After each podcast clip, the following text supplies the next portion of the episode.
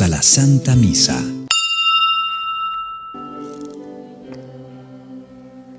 En distintas ocasiones y de muchas maneras habló Dios en el pasado a nuestros padres, por boca de los profetas. Ahora, en estos tiempos, nos ha hablado por medio de su Hijo.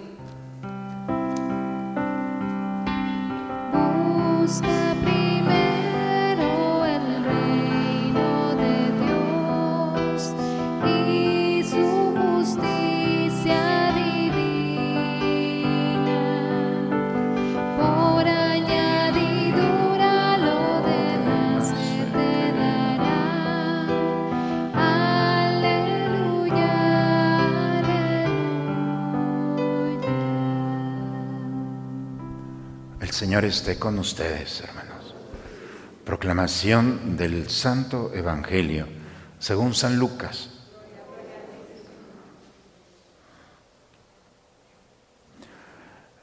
En aquel tiempo los pastores fueron a toda prisa hacia Belén y encontraron a María, a José y al niño recostado en el pesebre. Después de verlo, contaron lo que se les había dicho de aquel niño y cuando cuantos lo oían quedaban maravillados. María, por su parte, guardaba todas estas cosas y las meditaba en su corazón. Los pastores se volvieron a sus campos, alabando y glorificando a Dios por todo cuanto habían visto y oído, según lo que se les había anunciado. Cumplidos los ocho días, circuncidaron al niño y le pusieron el nombre de Jesús aquel mismo que había dicho el ángel antes de que el niño fuera concebido. Palabra del Señor.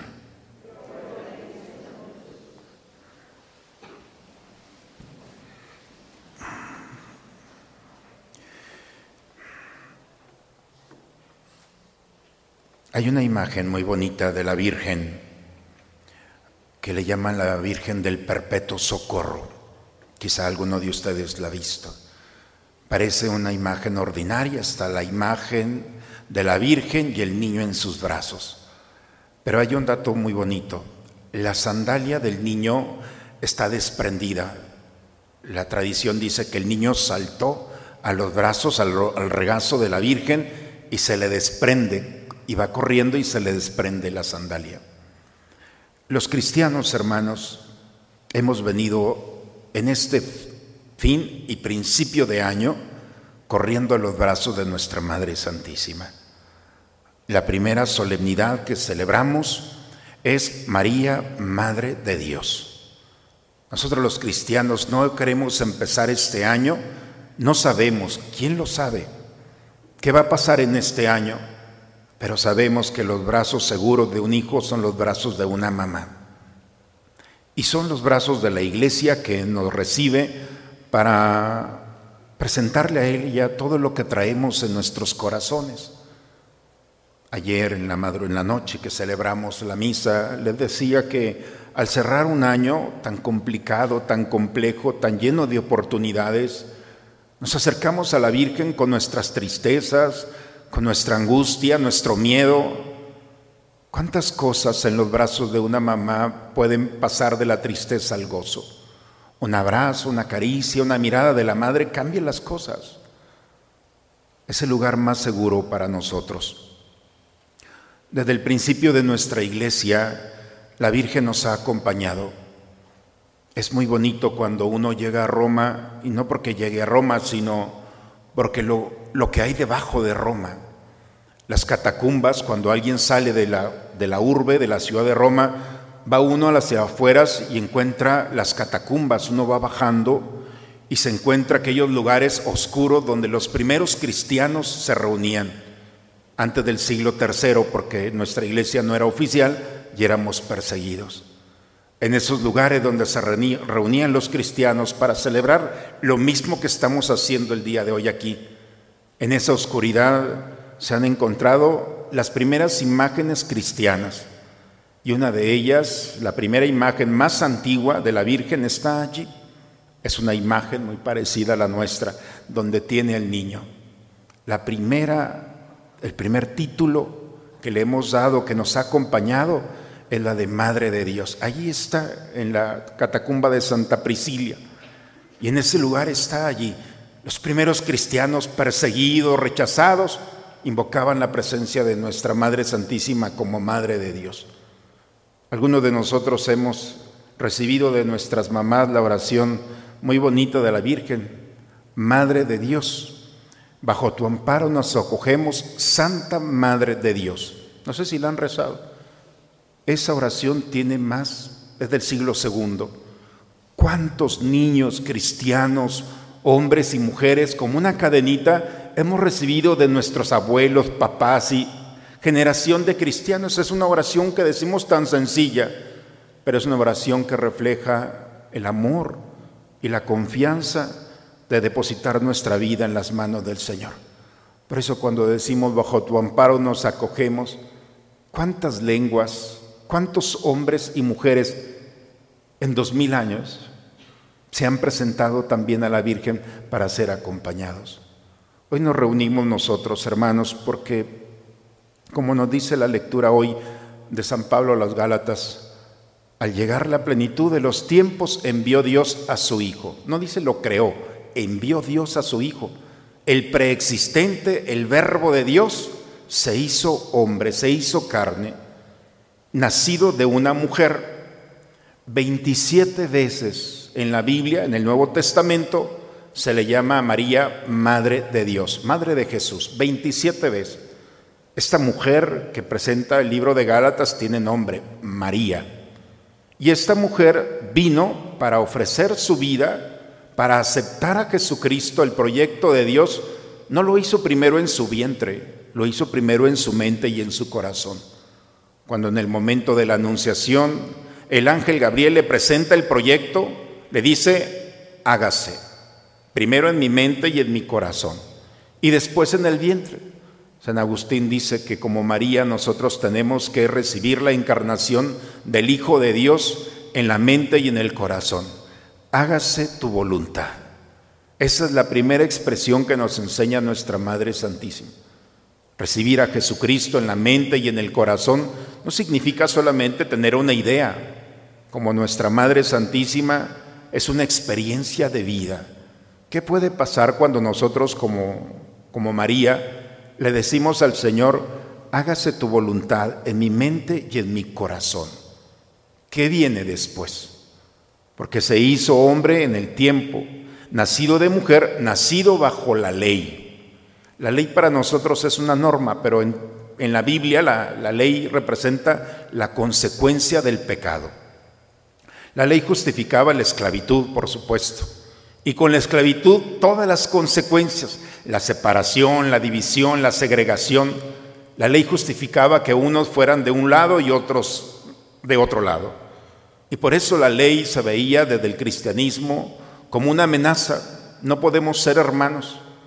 La palabra de hermano vino a destruir toda una estructura social arraigada en tantos sistemas de tribus y pueblos.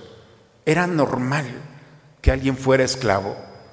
Cuando Pablo empezó a decir hermanos, cuando los apóstoles y el mismo Cristo empezó a decir que somos hermanos, una nueva familia, entonces ya nadie puede ser esclavo. Y si no somos esclavos, dice el proyecto del día de hoy, ¿por qué María aceptó ser la madre de Dios, Dios tenía un plan. Y el plan no era enviar a su hijo solamente. El plan de Dios lo presenta bellamente el, texto del día de hoy. Era rescatarnos de la ley, rescatarnos de la esclavitud, rescatarnos de la separación. La única manera para que la ley no tuviera es que nosotros nos hagamos hijos de Él. Dios lo único que quiere es que seamos hijos de Él y no solamente tengamos la idea de ser hijos, sino vivamos como hijo de Dios. Y si es necesario que una mujer sea fecundada por el Espíritu Santo, y si es necesario enviar un ángel, si es todo el proyecto de Dios, toda la escritura, desde el primer libro hasta el último, quieren una razón, tienen una razón y quieren una cosa que nosotros vivamos la experiencia de ser hijos e hijas de Dios. ¿Cómo podemos ser hijos? Cuando Jesús fue a bautizarse, dice que el cielo no se abrió, se rasgó. Es muy diferente abrir, pero rasgarse significa el cielo ya no se cerró. No hay ningún texto bíblico que diga se cerró. Cuando se rasgó, ustedes pueden ver en el templo que tenemos y en todos los templos una zona donde, donde se bautiza a los niños y hay una cita bíblica. Este es mi hijo amado. Cuando Jesús se fue a bautizar, fue la expresión y no se cerró. Cada vez que un niño se acerca y los papás del niño lo ofrecen, Dios vuelve a pronunciar, este es mi hijo amado. En cada bautismo pasamos de ser criatura de Dios a hijos de Dios. Dios llama hijo. El problema es que nosotros se nos olvida decirle padre.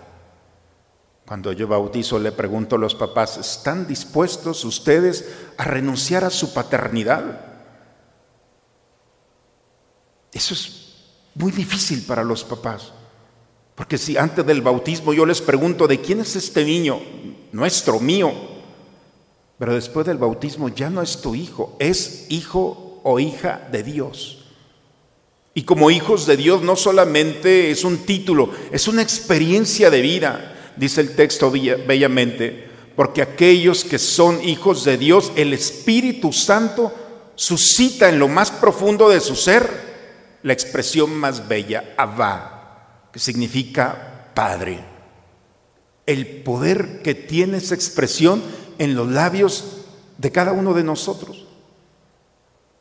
Les comentaba yo que, escuchando a un predicador, decía que la única razón que tiene el enemigo, el diablo, para atacarnos, la única razón, porque Luzbel es un ángel revelado, pero los ángeles son las criaturas más perfectas de toda la creación. No tiene por qué compararse con nosotros, pero nos envidia, porque él no puede decirle a Dios Padre y le reclama a Dios como una criatura tan débil que se revela con pecados, con todo, le dice a Dios Padre y el Padre se desborda de amor y de misericordia.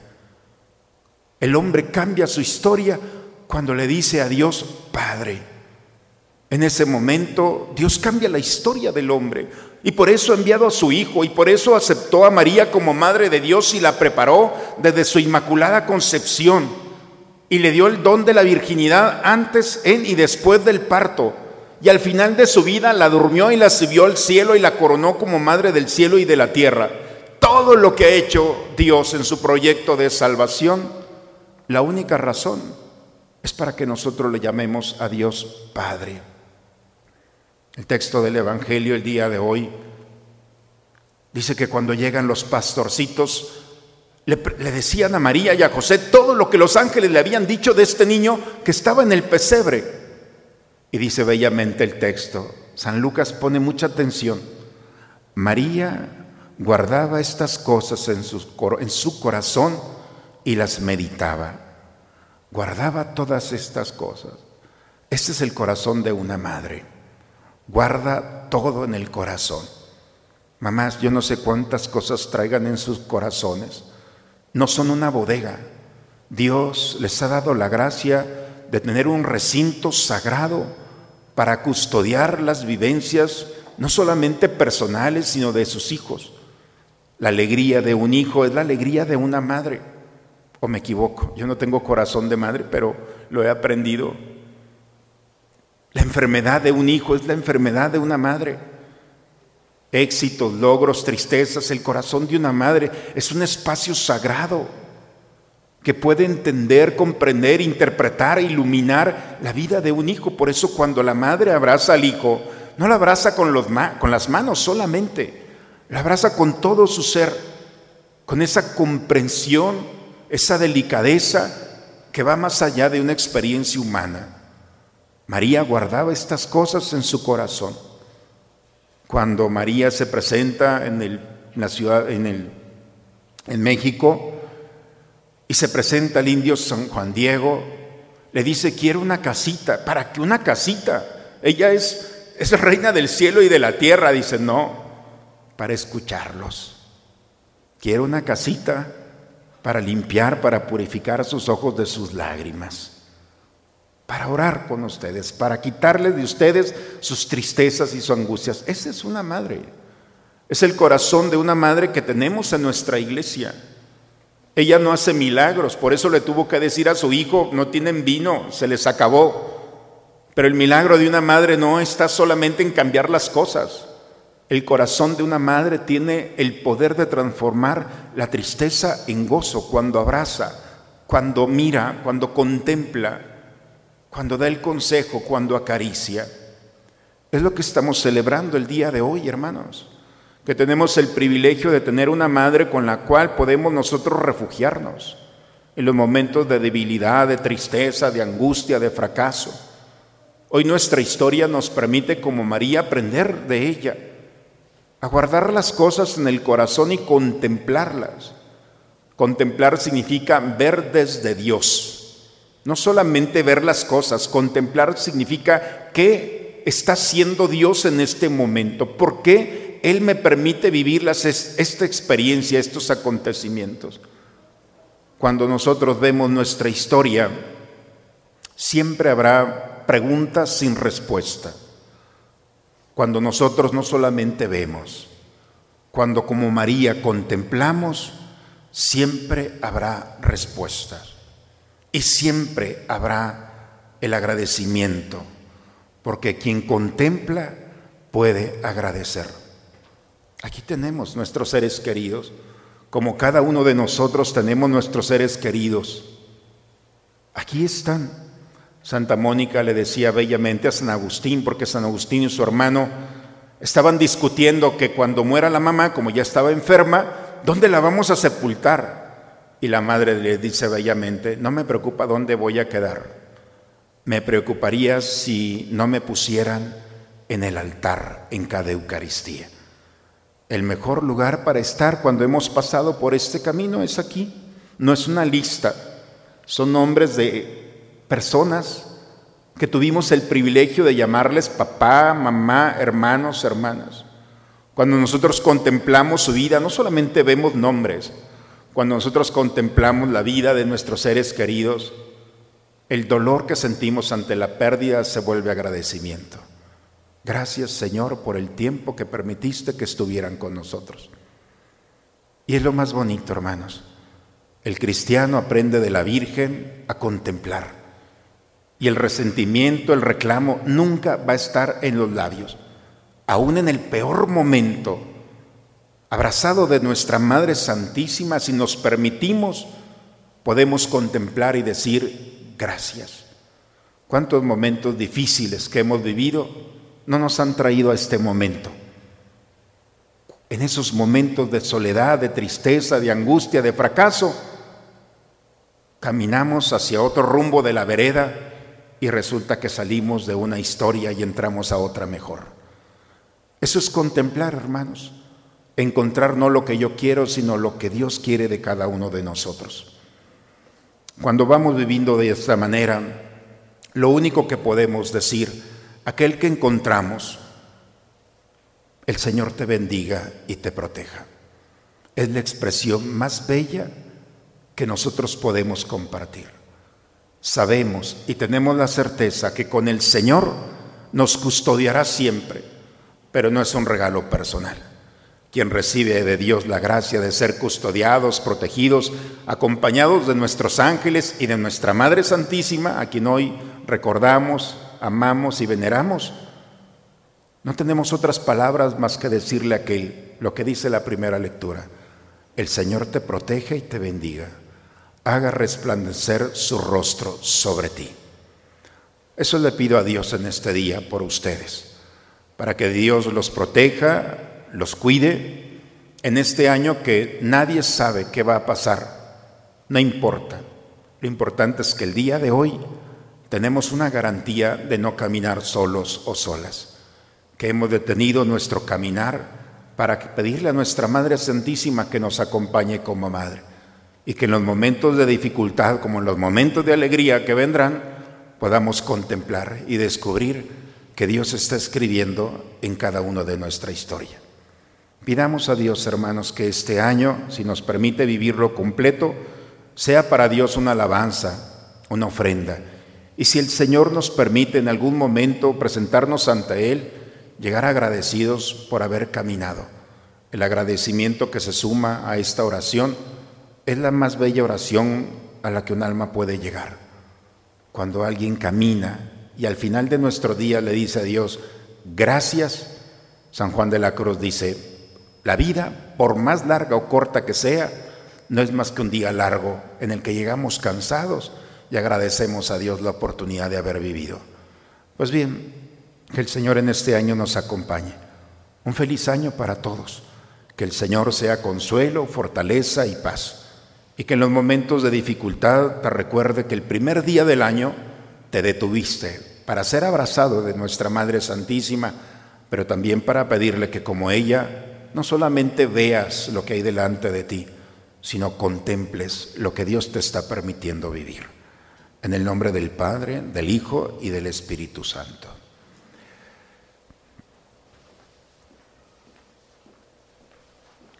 Para aquellos que no han recibido la comunión eucarística, los invitamos a recibir la comunión espiritual de rodillas. Creo, Señor mío, que estás realmente presente en el Santísimo Sacramento del altar te amo sobre todas las cosas y deseo ardientemente recibirte dentro de mi alma, pero no pudiendo hacerlo ahora sacramentalmente, ven al menos espiritualmente a mi corazón, y como si te hubiera recibido, me abrazo y me uno todo a ti. Oh Jesús, no permitas que me separe de ti. Todos juntos decimos la oración del abandono. Padre, me pongo en tus manos, haz de mí lo que quieras sea lo que sea, te doy las gracias. Estoy dispuesto a todo, lo acepto todo, con tal de que tu voluntad se cumpla en mí y en todas tus criaturas. No deseo nada más, Padre. Te encomiendo mi alma, te la entrego con todo el amor del que soy capaz, porque te amo y necesito darme, ponerme en tus manos sin medida, con una infinita confianza, porque tú eres mi Padre. Y la bendición de Dios Todopoderoso, Padre, Hijo y Espíritu Santo, descienda sobre ustedes, sobre sus familias y permanezca siempre. Pues hermanos, un abrazo para todos ustedes con mucho cariño de todos los que formamos la comunidad de Santa María Reina. Pedimos a Dios que en cada día y en cada momento seamos acompañados por nuestra Madre Santísima, que nos invita a contemplar pero todo este proyecto de salvación, la única intención es que una criatura como nosotros le diga a Dios Padre. Ojalá que dentro de nuestros propósitos esté que no pase un solo día de mi vida sin decirle a Dios Padre. Y dejemos que la herencia del Padre la vivamos ya desde aquí, desde la vida terrenal. Con la alegría, hermanos, de un año que estamos iniciando, sigamos orando unos por otros, vayamos en paz la misa ha terminado. Dios los bendiga a todos. Vamos a pedir a nuestra Madre Santísima su intercesión diciendo, Dios te salve María, llena eres de gracia, el Señor es contigo, bendita eres entre todas las mujeres y bendito es el fruto de tu vientre Jesús. Santa María, Madre de Dios, ruega por nosotros los pecadores, ahora y en la hora dulce madre